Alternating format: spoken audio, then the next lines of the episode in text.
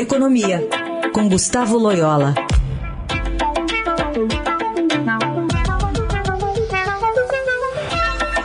Oi, Loyola, bom dia.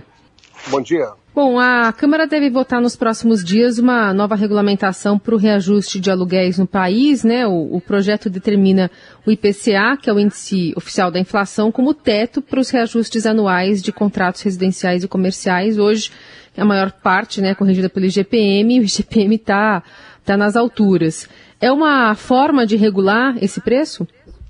É, sim, é, é, é uma maneira, enfim, de, de, de interferir né, nessa o que eu acho deveria ser uma, uh, uma coisa negociada entre as partes, né? Eu, eu acho que quanto menos o governo interferir, é, o governo não, né? A legislação interferir em contratos, melhor, né? Por quê? Porque é, existe toda uma, uma indústria por trás da questão do aluguel, por exemplo, aluguéis é, comerciais, você tem aí é, fundos que são investidores em, em, em imóveis para aluguel, você tem toda uma. É, você tem é, empre, é, é, empresas né, que são investidoras, você, isso, se você interfere de, nesses contratos, você acaba criando um, um desestímulo para essa indústria da construção de imóveis para aluguel, tanto residenciais quanto uh, comerciais. Uh, é verdade que o, o, IGPM é um índice muito ruim, muito ruim, né? Ele, eu, eu pessoalmente não, não, entendo porque se tem uma preferência no Brasil é, pelo uso do IGPM, né? Eu acho que é um índice é, totalmente inadequado, né? Acho os índices de preço ao consumidor é, melhores, né? não apenas o índice de, de preço consumidor da, é, do IBGE, né? É, pode ser o próprio é, índice de preço consumidor da Getúlio Vargas ou de outra, outro instituto. Mas, assim, a, a, a verdade é que tem esse, esse, esse costume no Brasil de se usar o IGPM. Isso vem desde a da época né, em que havia aqueles planos econômicos e que o governo interferia no índice de inflação do IBGE, né? Então é uma herança é, maldita da época da inflação, é, da inflação galopante aí do Brasil.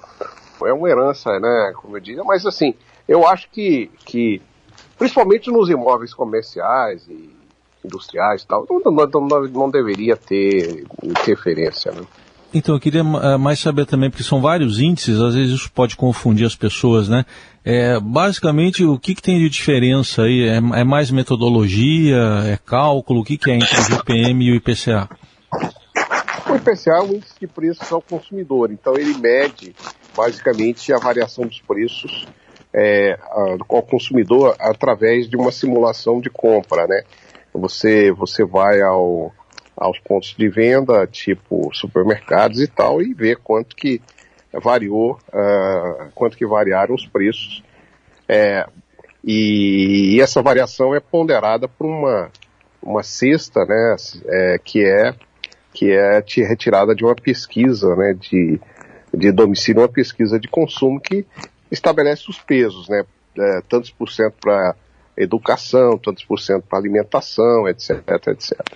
Já o, o, o IGPM é, uma, é um índice híbrido, ele tem uma parte dele que é uma, um índice de preço ao consumidor, é, da maneira que eu mencionei, tem uma parte que é um índice da construção civil, e tem uma outra parte que é um índice de preço de atacado, que é um, é um índice que mede é, é, não o preço lá para o consumidor, mas o preço que é fixado é, pelos produtores, né?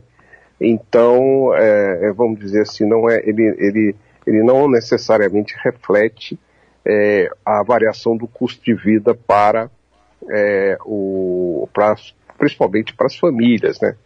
Então, é por isso que eu acho que ele é um índice que não é, não é bom para ser utilizado para correção de contratos de, de aluguel, né? Muito bem. Loyola, obrigada pelas explicações, pela análise aqui. A gente volta a se falar semana que vem. Até semana que vem.